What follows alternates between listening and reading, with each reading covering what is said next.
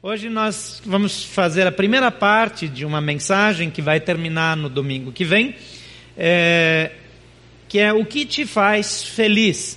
Jesus ele se preocupou tanto com a nossa felicidade, embora que eu muitas vezes digo para vocês que Deus está mais preocupado é, com o seu crescimento do que com o seu conforto. Então, conforto é um momento que a gente fica feliz, mas Jesus está tão preocupado, era tão preocupado enquanto aqui com a nossa felicidade que na mensagem conhecida como Sermão do Monte, ele começa fazendo oito afirmações de características de pessoas felizes. A expressão traduzida inicialmente foi bem-aventurado, e nós conhecemos isso como bem-aventuranças. Mas nós poderíamos traduzir isso sem medo de cometer um deslize teológico importante, como felizes são. Em vez de bem-aventurados são, podemos dizer felizes são. E tem algumas coisas que parecem até uma contradição, como felizes são os que choram. Como é que se é feliz não chora? Tem gente que chora de alegria, né? Tem gente que chora por tudo, né? Tem gente que chora até quando canta parabéns a você. Então, é, é tem os chorões. É, mas ah, há um fato, há um fato que a nossa vida é, foi criada, foi arranjada para nós vivermos bem, para nós vivermos felizes. Paulo, ele diz, por exemplo, eu sei estar feliz em toda e qualquer situação. Ele diz: Eu aprendi o segredo de viver feliz em toda e qualquer situação. E qual é o segredo? Ele diz: Eu posso todas as coisas naquele que me fortalece. Provavelmente alguns aqui hoje à noite, e alguns dos que nos acompanham pela internet, não se sentem felizes nesse momento. Talvez até estejam bem infelizes porque eventualmente receberam um diagnóstico ruim, ou alguém da família teve um diagnóstico ruim, ou teve uma crise no fim de semana no casamento, ou algum de vocês recebeu um pedido de divórcio, ou então alguém descobriu que o filho estava usando drogas, ou descobriu que o cônjuge estava tendo um relacionamento extraconjugal eu estou falando algumas coisas bem desagradáveis da gente descobrir. E que naturalmente, se a gente tem uma notícia como essa, nós vamos nos sentir infelizes. Mas Jesus, ele mostra que Deus preparou a vida para que a gente viva de maneira a estarmos bem, a estarmos felizes, a estarmos satisfeitos a despeito das circunstâncias. O problema com o conceito de felicidade de hoje é que nós imaginamos que nós seremos felizes quando tudo estiver organizado de maneira ideal. E sabe, algumas pessoas depois que conseguem chegar ao nível ideal de vida, descobrem que o nível ideal não traz felicidade. O salário ideal, o carro ideal, a casa ideal, o cônjuge ideal, os filhos ideais, nada disso por si só nos garante felicidade. A única fonte de felicidade completa, imutável, é Jesus Cristo. E Jesus traz alguns princípios aqui. Hoje nós vamos olhar para quatro deles. Eu gostaria de ter um domingo para cada um, mas infelizmente é, nós só temos dois domingos para tratar deles. Esse ano nós estamos em todas as mensagens focando em Jesus, o que Jesus fala, o que Jesus pensa e como nós aplicamos Jesus e vivemos Jesus em todas as áreas da nossa vida. Então, é, nós só tivemos esses dois domingos para encaixar as bem-aventuranças. Então, decidimos, na primeira parte da mensagem, pegar quatro delas e na segunda as outras quatro. Mas eu quero que você receba o efeito disso. Porque falar só sobre as bem-aventuranças, só sobre como ser feliz, tem um monte de livro de autoajuda aí que você pode comprar. E alguns livros de autoajuda são até meio bons. Tem alguns que são best-sellers, são alguns que vendem muito. Pessoas se viciam em livros de autoajuda, em palestras de autoajuda. Mas é impressionante que quanto mais você busca nesse caminho, tanto mais você precisa buscar. E quando nós andamos com Jesus, Jesus traz satisfação. E quando essa satisfação chega, eu não preciso buscar outras coisas.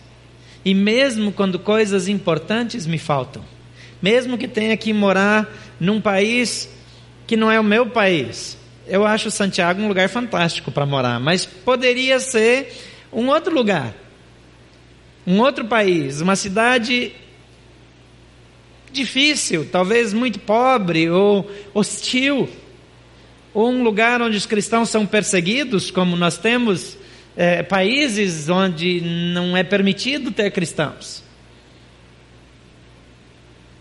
Paulo, quando ele escreveu para Timóteo, ele fala de alegria, ele fala de satisfação e depois ele diz que ele está preso. Como alguém pode ficar preso e estar bem? Porque é a presença de Jesus que traz esse efeito de satisfação. Então, meu desejo para a sua vida não é tanto que você domine tudo o que significam as bem-aventuranças, mas muito mais que você receba Jesus e que Jesus traga a satisfação que você precisa. E recebendo essa satisfação, você viva essas bem-aventuranças na sua vida diária. Mateus 5, de 1 a 12 diz: E Jesus, vendo a multidão, subiu a um monte e, assentando-se, aproximaram-se dele os seus discípulos. E abrindo a sua boca, os ensinava, dizendo: Bem-aventurados os pobres de espírito, porque deles é o reino dos céus. Bem-aventurados os que choram porque eles serão consolados. Bem-aventurados os mansos, porque eles herdarão a terra. Bem-aventurados os que têm fome e sede de justiça, porque eles serão fartos. Bem-aventurados os misericordiosos, porque eles alcançarão misericórdia. Bem-aventurados os limpos de coração, porque eles verão a Deus. Bem-aventurados os pacificadores, porque eles serão chamados filhos de Deus. Bem-aventurados os que sofrem perseguição por causa da justiça, porque deles é o reino dos céus. Bem-aventurados sois vós, quando vos injuriarem e perseguirem e mentindo disserem todo mal contra vós, por minha causa. Exultai e alegrai-vos, porque é grande o vosso galardão nos céus, porque assim perseguiram os profetas que foram antes de vós. É interessante que Jesus ele fala aqui repetidas vezes bem-aventurados ou felizes. E a primeira coisa que ele diz aqui, felizes, os pobres de espírito. Pobres de espírito não são os tímidos ou fracos ou retraídos, nem aqueles que procuram demonstrar uma humildade que eventualmente pode ser uma falsa humildade, Dr. Tesker, Tesker diz que os humildes de espírito não são os de espírito pobre, por assim dizer, mas os que reconhecem de coração ser pobres, no sentido de não poderem realizar nenhum bem sem assistência divina e que não têm nenhum bem em si mesmos que os ajude a fazer o que Deus requer deles. É interessante que o conceito aqui não é de simples humildade, mas de um reconhecimento de incapacidade. Eu nunca poderei agradar a Deus. Qualquer coisa que eu fizer para ajudar quem quer que seja, não será nada diante da minha inabilidade e da minha desqualificação espiritual. A Bíblia diz que todos pecaram e estão destituídos da glória de Deus. Ser pobre de espírito ou humilde de espírito é reconhecer que por mais que eu me esforce, por mais que eu cometa ou promova atos de justiça, por mais que eu trabalhe, eu sempre serei devedor E já que eu sempre serei devedor, nem adianta eu tentar pagar minha dívida. Então eu vou depender da graça e da misericórdia de Jesus e vou viver assim todos os meus dias. E é interessante que ele diz que essas pessoas são felizes. Porque a outra pessoa que está tentando, através do seu esforço, alcançar algum merecimento, não é feliz. Há muitos anos atrás, eu estava com uma mulher já de um pouco mais de idade e ela tinha um filho drogado. Mas ela era uma mulher muito ativa na sua igreja, ela era uma mulher religiosa e ela não era da mesma igreja que eu, nem tinha o mesmo tipo de confissão de fé que eu, era totalmente diferente, mas ela cria em Deus e ela fazia muitas obras de caridade, pensando que com isso ela mereceria o favor divino. E um dia depois de participarmos juntos de uma obra social grande naquela cidade onde eu morava, ela tomou liberdade de falar comigo e ela disse: Eu falo para Jesus, Jesus, eu te ajudo tanto, custava o Senhor resolver o meu problema com meu filho. E eu percebi que o entendimento dela era que, com aquilo que ela fazia, ela merecia que Jesus fizesse o bem que ela precisava. O problema é que quando nós temos essa expectativa, nós nos enganamos a nós mesmos a Bíblia diz que não habita nenhum bem em nós. Não tem nada de bom, realmente bom, que seja genuinamente nosso, a não ser aquilo que Deus nos dá. Para John Stott, ser humilde de espírito é reconhecer a nossa pobreza espiritual diante de Deus, pois somos pecadores e nada merecemos além do juízo de Deus. Nada temos a oferecer, a reivindicar, nada com que comprar o favor dos céus. Esses, e tão somente esses, diz John Stott, recebem o reino dos céus. Ser pobre de espírito, então, é saber que se é espiritualmente pobre, é reconhecer o estado do próprio ser, é reconhecer que aquilo que realmente importa, somos pobres, a despeito de quantos bens nós tenhamos acumulado. O orgulho é a evidência dessa falta de pobreza espiritual. Ainda que o argumento pareça espiritual, baseado em dons ou revelações, ou ainda que o resultado espiritual do nosso trabalho seja notável, a pobreza espiritual nos leva a reconhecer que nós nada somos ou podemos e que nada existe em nós que tenha de fato valor. Jesus menciona a desagradável surpresa que terão aqueles que confiam e se orgulham nas suas obras. Ele diz que alguns chegarão lá no céu e dirão: Senhor, mas nós fizemos tais obras. Nós cuidamos dos pobres, nós expulsamos demônios, nós curamos enfermos, nós fizemos tantas coisas. E ele diz que o rei lhes dirá naquele dia: Nunca vos conheci. Alguém pode ser uma pessoa religiosa, pode ser uma pessoa boa, pode fazer boas obras, pode ter um currículo bonito como voluntário, pode ter um grande projeto social. E achar que por isso ele anda com Deus. Dr. Lloyd Jones escreveu um livro chamado, em português, é, Estudos no Sermão do Monte. E segundo ele, Jesus se referiu especificamente nessa passagem àqueles que têm uma certa atitude para com seu ego, para com seu orgulho, seu egocentrismo. Os pobres de espírito se esvaziam continuamente de toda confiança na carne, diz Lloyd Jones. Com o reconhecimento pleno, honesto, real e consistente e intencional diante de Deus da indignidade moral e pessoal. A pobreza de espírito não pode ser aprendida ou ensaiada ou produzida. Lloyd Jones diz que se você pensa que pode produzir essa esse tipo de humildade, isso já prova que você não entende o que é pobreza de espírito. Aqueles que pensam poder produzi-la, facilmente podem ser surpreendidos naquela lista lá de Mateus 7, 21 a 23, em que Jesus diz: Nem todo que me diz Senhor, Senhor entrará no reino dos céus, mas apenas aquele que faz a vontade do meu Pai. E depois o texto continua, dizendo justamente que muitos dirão naquele dia: Em teu nome nós expulsamos demônios, nós profetizamos, realizamos muitos milagres.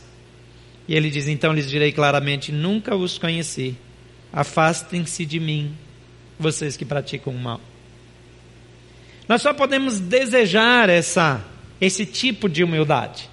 Nós podemos clamar a Deus que nos faça ver o quanto nós não somos. Não é uma atitude negativa no sentido de entendermos que nós não temos nenhum valor. O nosso valor é completamente distinto da nossa capacidade e do nosso merecimento. O nosso valor é tão alto que Deus enviou Jesus Cristo, seu Filho, para morrer na cruz em nosso lugar. O nosso valor é tão alto que ele pagou um preço impagável para resgatar aqueles que ele mesmo havia criado. Nós somos dele por direito, mas ele nos recompra de volta e paga um preço absurdo para nos ter de volta. Não é uma questão de nós valermos mais ou menos. Não é uma autodepreciação que faz de nós pessoas pobres de espírito. Pobre de espírito sabe que tudo na sua vida é fruto da graça de Deus, é fruto do amor de Jesus. E quando nós entendemos que somos assim, nós diminuímos o esforço nós paramos de tanto trabalho e nós paramos de achar que com o nosso esforço vamos conseguir alguma coisa e nós passamos a depender. E é com base nisso que nós afirmamos aqui que vida cristã é receber, regozijar e repartir. Nós só podemos repartir aquilo que recebemos de Jesus. E é isso que faz toda a diferença na nossa vida. É isso que transforma efetivamente as nossas vidas e nos dá um novo caminho. E esse ensinamento desmonta o valor de algumas declarações autoritárias que alguns cristãos insistem em fazer no campo espiritual, com a pretensão de usar uma suposta autoridade espiritual para exigir que determinada coisa aconteça porque ele assim o determina. Não é muito simpático falar disso, especialmente quando nós temos algumas práticas heréticas tidas como saudáveis no meio cristão. Paulo entendeu o valor dessa bem-aventurança e ele questiona a arrogância do ser humano em Romanos 9, 20 e 21, e ele diz assim: Quem é você, ó homem, para questionar a Deus? Acaso aquilo que é formado pode dizer ao que o formou, por que me fizeste assim? O oleiro não tem direito de fazer do mesmo barro um vaso para fins nobres e outro para fim desonroso?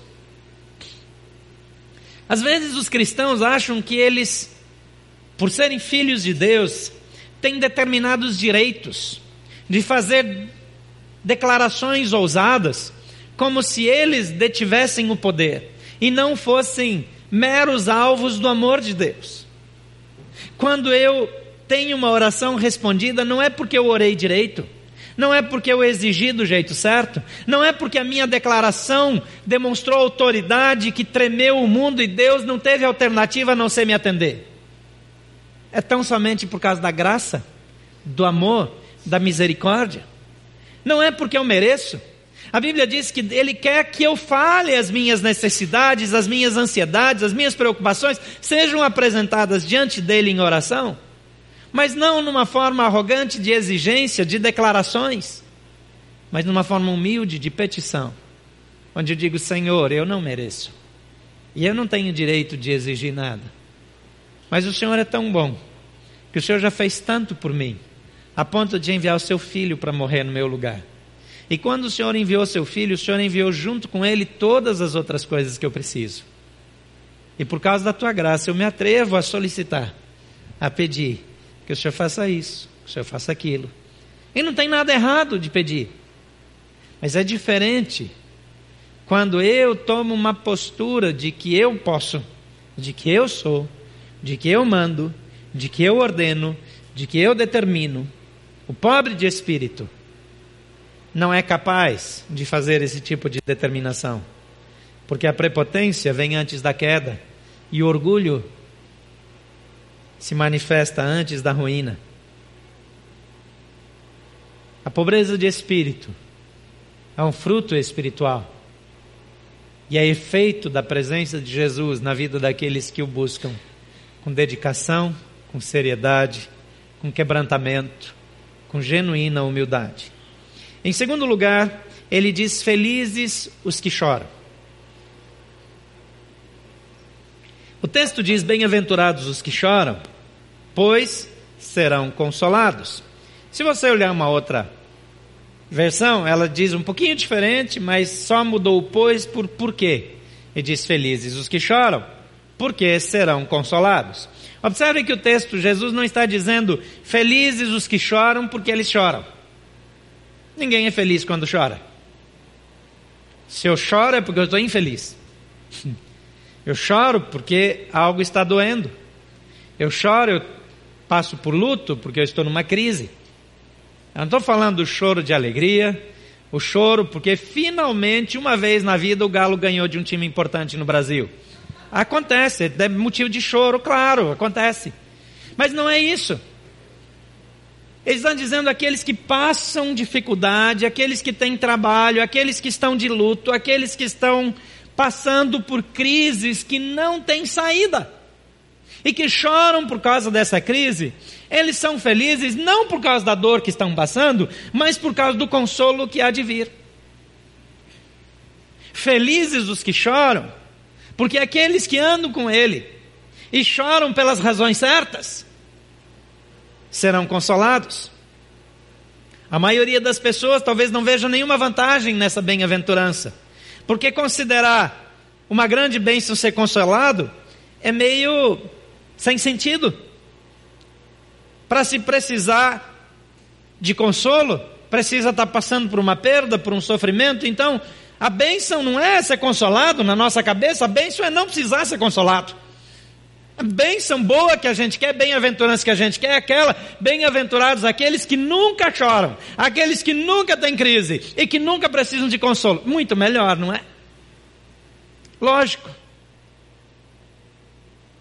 Mas é interessante que Deus nunca desperdiça uma dor. A bênção dessa essa bem-aventurança.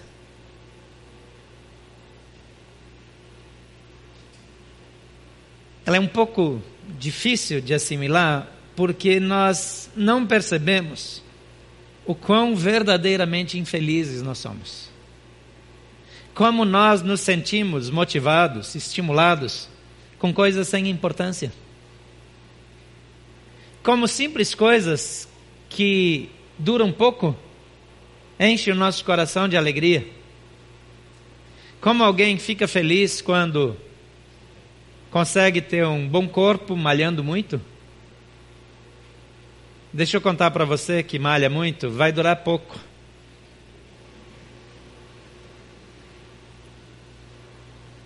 Esses bíceps mudam de lugar, eles ficam aqui depois. Eu tenho bíceps, só que mudou aqui para pânceps. Acontece. Muda de lugar.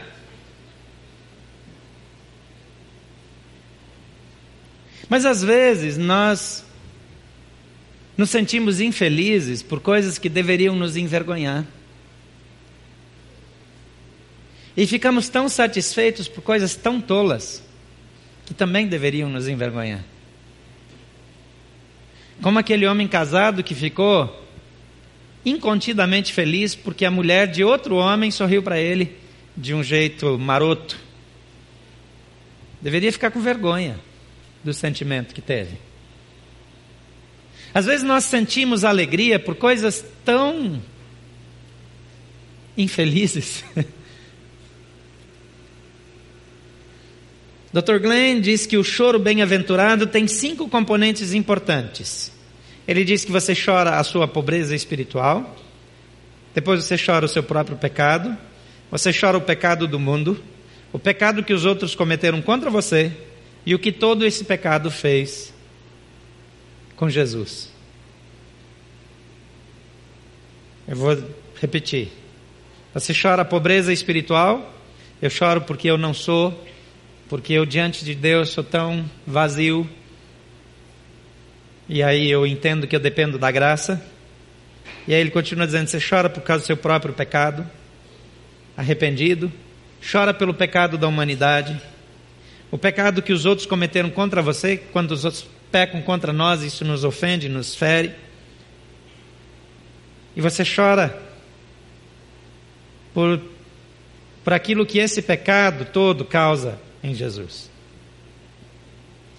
Segundo Martin Lloyd Jones, é a pobreza de espírito que produz em nós a bem-aventurança de sofrer e chorar pelas razões espiritualmente corretas.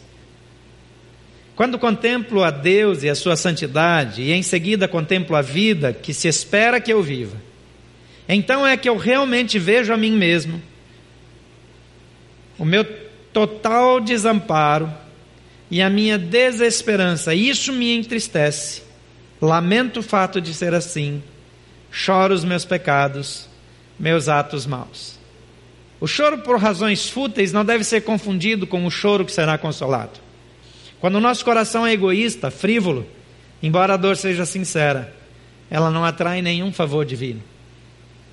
Às vezes nós estamos chorando por puro egoísmo, chorando apenas por futilidades. E o Espírito de Deus precisa nos levar a chorar pelas razões certas. E quando nós choramos pelas razões certas, a nossa alegria vem, porque o consolo de Deus é a garantia para a nossa vida. Em terceiro lugar, Jesus diz: Felizes são os mansos. O versículo 5 do capítulo 5 de Mateus diz: Bem-aventurados os humildes, pois eles herdarão a terra. Ou receberão a terra por herança. E eu estou citando a versão mais antiga de cor, mas estou usando a versão mais moderna, então vou ser fiel ao que eu estou lendo. Bem-aventurados os humildes, pois eles receberão a terra por herança. R.W. Glenn nos lembra que os salmos prometem que os mansos herdarão a terra e se deleitarão na abundância de paz. Está lá no Salmo 37, 11. E os judeus, eles colocavam a esperança deles nessa promessa. Eles entendiam que a sua herança se estenderia para além da terra de Canaã, na Palestina, para toda a terra, para todo mundo. E entendiam é, é, que a abundância de paz era um tempo que, no qual Deus os colocaria e colocaria os opressores de Israel no seu devido lugar e restauraria a ordem de todo o universo. Se você lê lá Isaías 66, você entende um pouco desse conceito que os ouvintes originais de Jesus tinham. O público original de Jesus esperava que os mansos herdassem a terra, porém, através de um levante armado liderado por seu Messias no final da história. Esperavam por uma grande exibição em que os seus opressores seriam despedaçados como vasos de oleiro. E eles baseiam isso, e baseavam isso já na época, em Salmos capítulo 2, segundo Salmo, de 8 a 9. Jesus, porém, ensinou que os mansos experimentariam a sua herança no presente que não era algo que se tratava dos fins dos tempos, mas ele diz, é agora, e ele diz: o reino dos céus está próximo, lá em Mateus 4,17. Os filhos de Deus herdam antes e acima de tudo uma pessoa e não uma propriedade, o próprio Jesus. Ser manso não é evitar conflitos. Olhem para Jesus. Jesus chega no templo e ele expulsa os cambistas com até uma certa violência. Ele derruba as mesas, ele, ele pega um chicote, ele açoita aqueles que estão profanando o templo, ele causa um tumulto ali. Jesus não parecia exatamente manso quando ele enfrentava os religiosos, os fariseus, quando ele batia firme neles, quando ele expunha a sua pecaminosidade. Mansidão não é sinônimo de fraqueza. É uma atitude interna que você manifesta externamente quando se relaciona com as pessoas. Quando vemos a nós mesmos à luz de quem Deus é, entendemos a nossa pobreza de espírito e choramos. Mas quando essa autoavaliação se traduz em nossos relacionamentos com as outras pessoas, ela se parece com mansidão e com gentileza.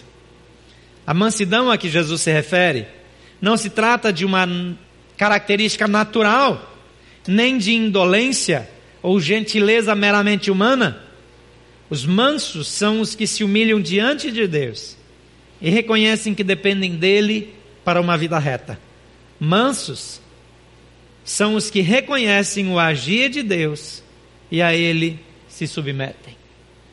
Ser manso não é sentir necessidade de justificar-se diante de acusações falsas e injustiças, sabendo que é o Senhor quem nos protege e quem nos justifica. Então não confunda uma pessoa mansa com uma pessoa frouxa ou com uma pessoa que não tem reações. O seu temperamento pode ser forte, a sua personalidade pode ser forte, eu recomendo que seja. Mas mansidão é saber que eu, primeiro, não preciso me defender das injustiças, porque Deus me defende. Eu não sou capaz mesmo, então eu dependo dele. E eu consigo permanecer sereno diante de toda e qualquer situação nessa vida, porque o Senhor é comigo, porque o Senhor me ama, porque o Senhor me sustenta. E em quarto lugar, Jesus diz que felizes são os que têm fome e sede de justiça. O versículo 6 diz: Bem-aventurados os que têm fome e sede de justiça, pois serão satisfeitos. John Stott, um dos teólogos é, que mais recentes, ele morreu não tem muitos anos, mas é comparado com os mais antigos por causa da sua espiritualidade, da sua consistência.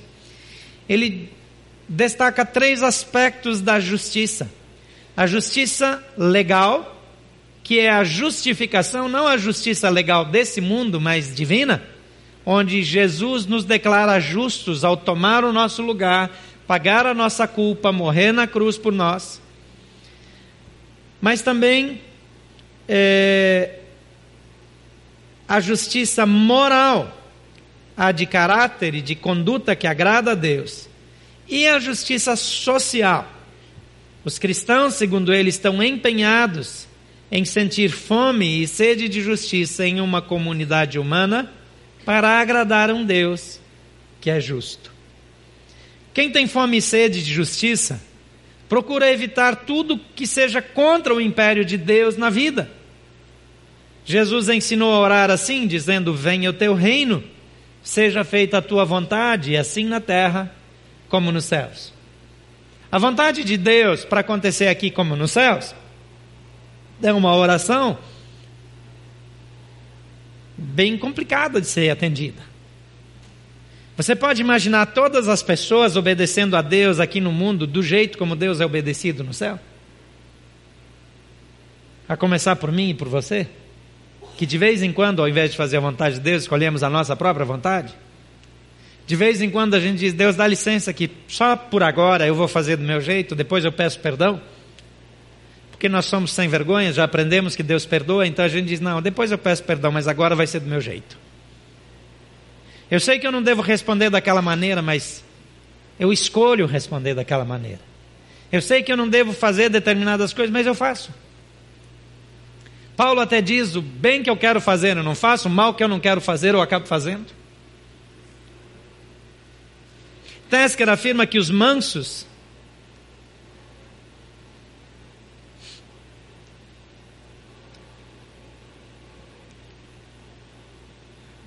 são os que, por ansiarem por ver o triunfo final de Deus sobre o mal e o reino divino plenamente estabelecido, anseiam também por fazer eles próprios o que é justo e o que é reto. De uma certa maneira, parece que cada uma dessas bem-aventuranças de Jesus empurra a pessoa que vive a primeira para a segunda, a segunda para a terceira, a terceira para a quarta, e, e não dá para escolher algumas. Dá a impressão que uma é efeito colateral da anterior, é um desenvolvimento da anterior. Para Jesus, Os cristãos devem sentir-se inconformados com as situações do mundo, com as injustiças, com a condição dos refugiados, com o abandono dos idosos, com o abuso e sofrimento das crianças em situação de vulnerabilidade, inconformados com o abandono dos órfãos, inconformados com o estupro, inconformados com a imoralidade, inconformados com o ensinamento torto e equivocado que é levado para as nossas escolas, às vezes até dentro, é, para as nossas crianças, às vezes até dentro das escolas. Quando o próprio Ministério da Educação trama para ensinar coisas que vão levar as nossas crianças à destruição. Essa inconformação não pode ser uma inconformação política ou de uma reação contra este ou aquele partido, ou esse, essa ou aquela autoridade. A igreja não é uma agência política, mas é uma agência com impacto social. E como cristãos, nós devemos ficar inconformados com toda sorte de injustiça. Eu oro por nosso país, não porque a crise econômica me afete tanto não porque eu precise viver do jeito que eu vivo, se viver um pouco pior, eu ainda vou sobreviver. Não porque eu quero que a minha família tenha mais, mas porque eu vivo num país onde uns têm demais e outros passam fome. Porque eu vivo num país onde tem crianças que são abusadas sexualmente dentro de casa. Porque eu vivo num país onde crianças e adultos não têm direito à saúde. Porque eu vivo num país onde pessoas não têm acesso à educação. Alguns têm, graças a Deus por aqueles que têm, mas precisa haver em mim um sentimento que me move na direção dessas pessoas. E Jesus diz: Bem-aventurados que têm fome e sede de justiça, não porque eles têm fome e sede de justiça, mas porque eles serão saciados. Porque Deus vai manifestar a justiça dele e muitas vezes é através de nós. Eu já mencionei muitas vezes, uma das minhas alegrias de voltar no Haiti, não é porque nós temos um orfanato no Haiti, ou porque nós estamos plantando igreja, ou porque nós ajudamos pastores, ou porque nós ajudamos famílias pobres. Mas o que me alegra quando eu ando no Haiti é ver em todas as ruas do país crianças de uniforme indo e vindo da escola todos os dias. Porque há anos atrás as crianças não tinham escola no Haiti. E basicamente as igrejas no Haiti começaram a abrir escolas, porque não só eu, outros tantos fizeram um movimento na direção do Haiti e começaram a estimular igrejas a abrirem escolas. É verdade que a maioria das igrejas mantém as escolas por razões erradas, porque as escolas são particulares, cobram uma miséria, uma micharia, mas, mas eles vivem daquele dinheiro. Mas independente das razões erradas, hoje, a maior parte das crianças do Haiti tem uma escola para frequentar. E ter contribuído ainda aqui um pouquinho para que isso acontecesse, para essa mudança social, me enche o coração de alegria e, e muitas vezes eu olho para aquelas crianças andando naquelas ruas, eu choro porque eu sei que aquilo não era uma realidade. E agora eu trabalho junto com tantas outras pessoas de lá e de fora para trazer outras conquistas sociais, trazer um ambiente de justiça social para aquelas pessoas.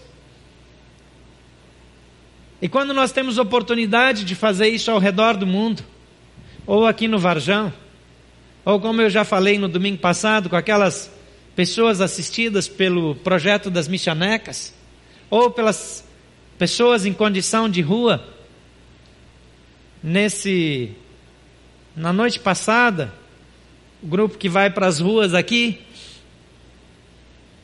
levou duas, três pessoas para Cristolândia, não tinha vaga para todas, um precisou voltar, foi um momento triste, mas outros tiveram, foram atendidos, foram acolhidos, e daqui a alguns dias já tem vaga de novo, e assim vai. Mas quando nós estendemos a mão, quando nós reagimos, agora Aquela pessoa não ter vaga, eu não sei se ela queria ficar lá, se ela ia ficar, se ela não queria só fugir de uma noite de frio, mas isso precisa mexer com o meu coração. Essas coisas precisam me incomodar. Bem-aventurados os que têm fome e sede de justiça.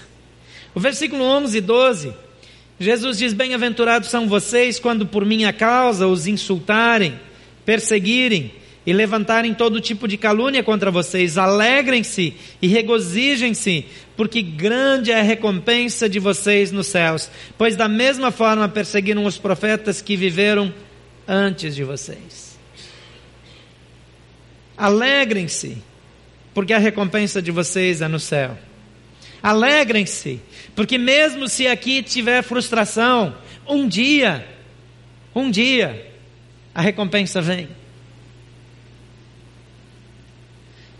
É quase como se Jesus dissesse: a recompensa só vem quando eu não espero recompensa, quando eu não sinto que eu mereço a recompensa, quando o meu envolvimento é por causa de Jesus. Não porque eu quero conquistar algum favor, mas porque agora Jesus habita em mim. E porque Jesus habita em mim, essas características que são características dele se manifestam através de mim. Não é algo que eu posso ensaiar, não é algo que eu posso treinar, mas é algo que pode acontecer na minha vida quando Jesus Cristo se manifesta plenamente através da minha vida. E Ele nos convida para viver, e Ele nos chama para que Ele viva através de nós.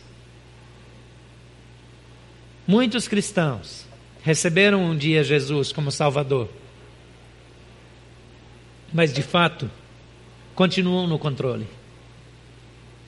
E o convite de Jesus, no fim das contas, é para que nós abramos mão do controle e permitamos que Jesus Cristo habite em nós e controle a nossa vida. Tudo começa quando eu recebo Jesus como Salvador. A Bíblia diz: aquele que crer e for batizado será salvo. Crer é render-se a Jesus, é crer que Ele é o Filho de Deus. Começa quando eu digo: Jesus, eu creio em Ti, eu te recebo como meu Senhor e Salvador.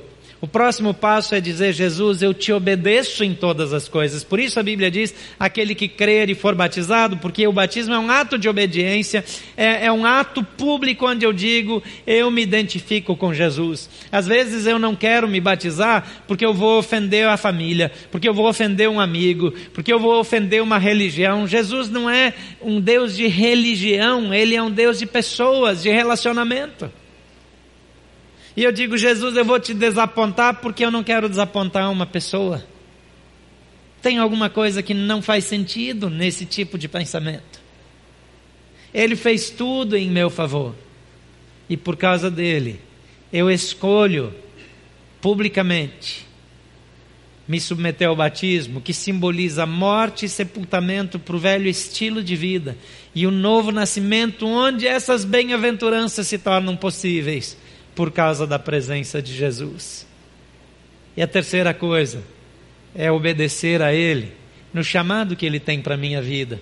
Ele criou você com propósito, por uma razão específica. Você foi criado para a glória dele e Ele quer usá-lo para a glória dele. A manifestação dessas bem-aventuranças, e essa é a palavra de Jesus. Quando isso se manifesta na sua vida, você é feliz. A felicidade não pode ser comprada por circunstâncias, por sucesso, por erros e acertos, mas pela rendição completa e absoluta a Jesus Cristo.